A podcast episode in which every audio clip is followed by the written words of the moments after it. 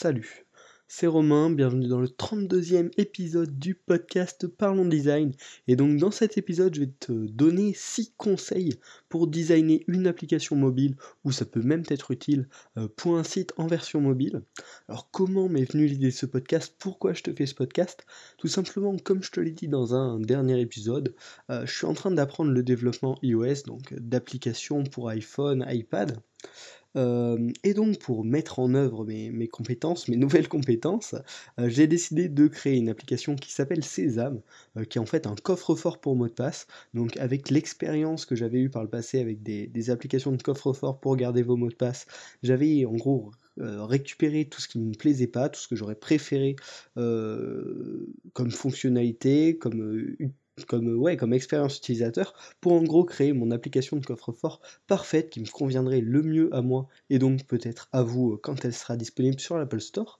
Et donc vu que c'était mon premier vrai projet euh, d'application mobile bien travaillé, euh, j'ai rencontré des contraintes hein, liées au format, liées à l'appareil. Donc là c'est une application pour téléphone mobile. Et donc voilà, j'ai rencontré pas mal de soucis que j'avais pas forcément bien anticipé dans ma première version du design. et si, si je les avais su, si je les avais anticipés, j'aurais certainement gagné du temps. Mais voilà, j'ai rencontré ces problèmes, je les ai résolus, et donc maintenant, je, me fais un plaisir de, les, partager ceci avec vous pour que lorsque vous designerez une application mobile, vous pensez bien à ces six points euh, très importants euh, à, voilà, vraiment prendre en compte lorsque vous designez une application mobile. Le but de cet épisode, ça va vraiment être de décrypter euh, toutes les contraintes liées au développement mobile euh, pour les éviter bah, dans vos prochains designs. Donc on est parti immédiatement, on enchaîne, euh, pas plus de perte de temps que ça, avec les 6 conseils. Le premier point à ne surtout pas oublier lorsqu'on design pour un téléphone, c'est le clavier. ce n'est pas un clavier physique sur un téléphone ou sur que, quelques téléphones plutôt rares euh, en, ce jour, et donc il ne faut pas l'oublier, parce que quand euh, votre utilisateur va devoir remplir une entrée, euh, le clavier va s'ouvrir et va cacher une partie de l'écran qui est assez importante, ça dépend bien sûr de la, taille de l'écran, mais qui recouvre quand même une bonne partie de l'écran, et ça il faut bien évidemment l'anticiper quand vous designez une application mobile. Donc prévoir comment va se déplacer euh, votre, votre écran euh, afin que l'input le, soit visible par l'utilisateur une fois que le clavier sera ouvert.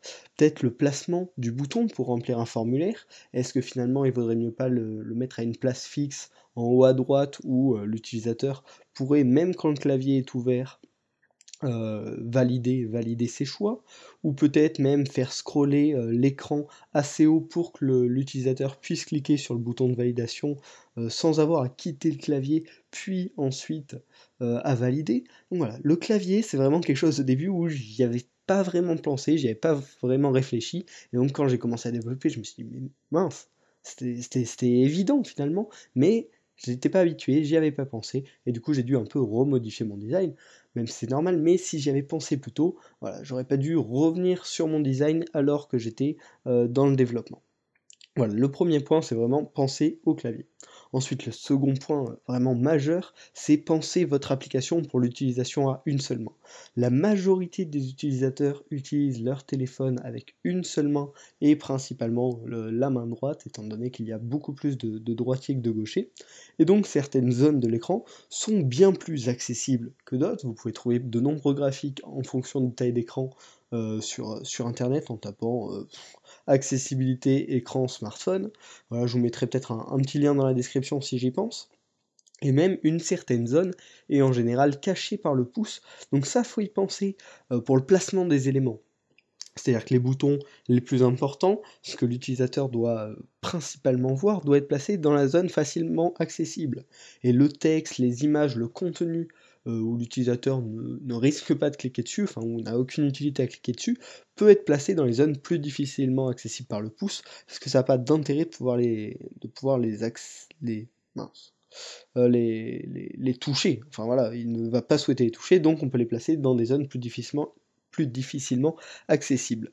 Mais un bon exemple de pourquoi, euh, comment adapter son design à l'utilisation une seule main, c'est que sur mon application euh, donc de coffre-fort pour mot de passe, j'ai placé la barre de recherche euh, en bas parce que c'est une zone relativement simple à, à accéder avec un seul doigt, surtout que maintenant les smartphones sont de plus en plus grands, donc le haut de l'écran est de plus en plus difficilement accessible. Donc en plaçant cette barre de recherche en bas, on peut vraiment rechercher beaucoup plus rapidement que si elle était placée en haut. donc voilà, ça c'est un exemple de, design vraiment calculé pour l'utilisation à une seule main et donc l'utilisation rapide sans risque de faire tomber son smartphone. Voilà, ça c'est le deuxième point également très important qui peut paraître euh, logique, mais au début on n'y pense pas forcément. donc voilà, pour ce premier design, je pense que ça peut vous aider euh, d'apprendre ces petites, euh, ces, ces petites astuces, on va dire, pour créer une application mobile pour la design.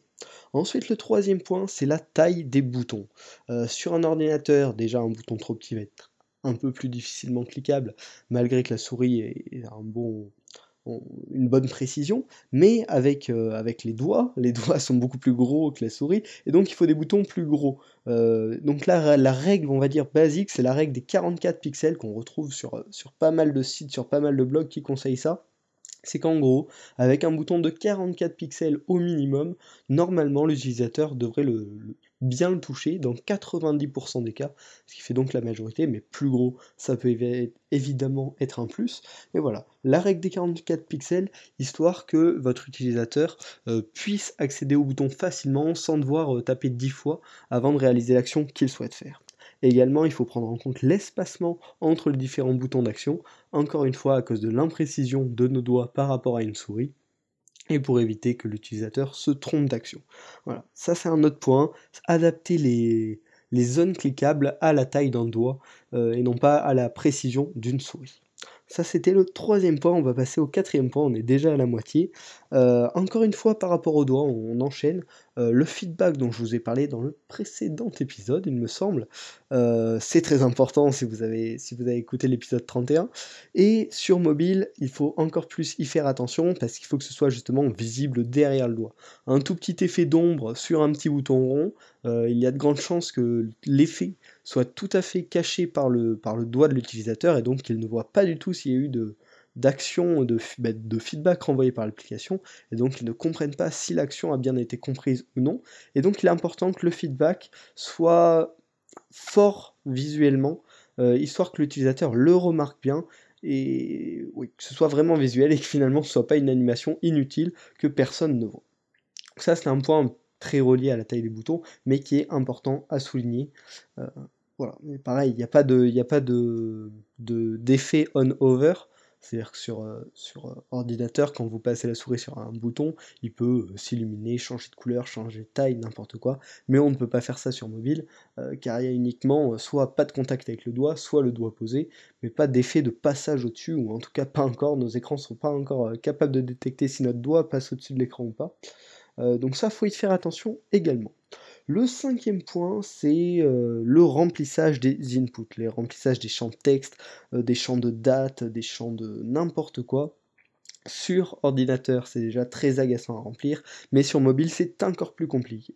Donc, je vous conseille déjà, pour toute interface que vous designez, essayez d'optimiser euh, les, entrées de données, la façon dont on entre, le simplifier au maximum, demander le moins d'informations possible, demander uniquement euh, les informations nécessaires, mais sur mobile c'est d'autant plus important, car les utilisateurs vont être beaucoup plus facilement découragés sur mobile à remplir de nombreux champs euh, que, sur un ordinateur. Pour ça, il y a plein de choses pour optimiser ce remplissage des, données. Euh, ça peut être le passage automatique d'un champ à un autre. Euh, par exemple, si vous demandez une date d'anniversaire, que les gens tapent euh, les numéros, hop, il va taper 02 pour, pour dire qu'il est né le 2, hop, ça va passer directement à la case des mois où il peut mettre le 03 pour euh, mars, et hop, ça va directement passer à la case suivante, ce qui permet un remplissage bien plus fluide et euh, qui évite d'appuyer sur un bouton à chaque fois pour passer au champ suivant. Ça peut être une bonne solution, mais pas dans tous les cas, bien évidemment. Il faut être sûr que l'utilisateur a bien fini de remplir euh, la case qu'il était en train de remplir. On peut également utiliser peut-être des, des, roulettes, là, la roulette basique d'Apple dans les, dans les cas les plus adaptés, ou même un date picker qui peut être utile pour remplir une date, mais pareil, il faut vraiment savoir s'adapter à chacun des cas pour optimiser à fond euh, l'entrée de données. Aussi une solution très simple à laquelle il faut penser, euh, sur, euh, sur mobile, on peut choisir quel type de clavier en fonction de quel de quel texte on souhaite entrer. donc ça c'est important de l'adapter pour simplifier le remplissage des données par l'utilisateur. On peut aussi essayer de, proposer le remplissage automatique qui va faire gagner beaucoup de temps à l'utilisateur et qui est vraiment une aide une aide géniale. Donc voilà, ça faut vraiment optimiser au maximum l'entrée de données, la simplifier au maximum, car sur mobile c'est encore plus compliqué que sur un ordinateur et encore plus fatigant pour l'utilisateur euh, de remplir euh, des champs. Et donc il faut vraiment leur simplifier la vie au maximum et bien penser à des solutions innovantes, originales, euh, pour, pour faciliter le remplissage de données. Voilà, ça c'était un point très important qui peut aussi s'appliquer sur ordinateur, sur le, design d'interface. Euh, euh, mince, comment on dit ça? D'interface euh, bon, pour l'ordi, mais encore plus pour les mobiles. Bon, et on en arrive au sixième point, euh, qui va être de penser aux fonctions spécifiques et aux demandes utilisateurs. C'est-à-dire que sur un téléphone, aujourd'hui, il y a le GPS, l'authentification biométrique par le visage, par l'empreinte, par n'importe quoi. Euh, et donc ça, il faut l'utiliser au maximum, parce que ça fait gagner un temps fou. En général, par exemple, l'authentification biométrique niveau sécurité, c'est excellent, euh, et c'est vraiment beaucoup plus pratique pour l'utilisateur. Ça lui évite de remplir des champs. Donc on en revient au point précédent. Hein. Euh, pareil, au lieu de, demander de saisir une adresse, vous pouvez peut-être utiliser le GPS du téléphone euh, pour remplir automatiquement l'adresse et encore une fois gagner du temps. Voilà, faut vraiment penser à ces fonctions spécifiques que proposent les téléphones grâce aux capteurs qu'ils possèdent. Euh, et aux, fonctions spécifiques afin d'optimiser l'expérience utilisateur.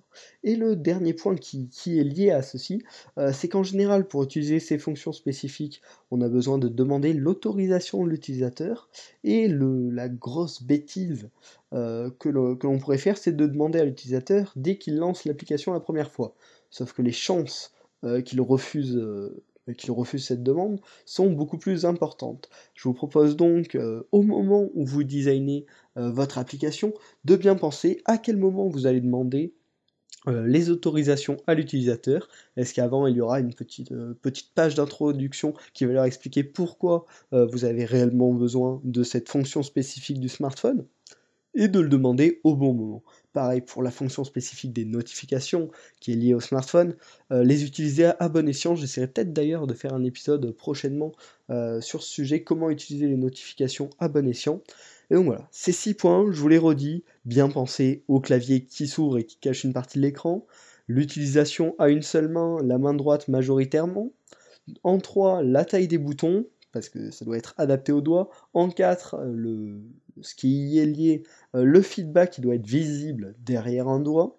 En 5, le cinquième point, euh, optimiser au maximum vraiment le remplissage des données, le simplifier au maximum pour faire gagner du temps à l'utilisateur. Et le dernier point, c'est penser à utiliser les fonctions spécifiques des smartphones à bon escient, tout en demandant euh, l'autorisation de les utiliser au bon moment pour optimiser bah, l'autorisation et du coup optimiser l'expérience de l'utilisateur. Voilà, j'espère que ce podcast t'a aidé si tu comptes euh, designer une application mobile prochainement.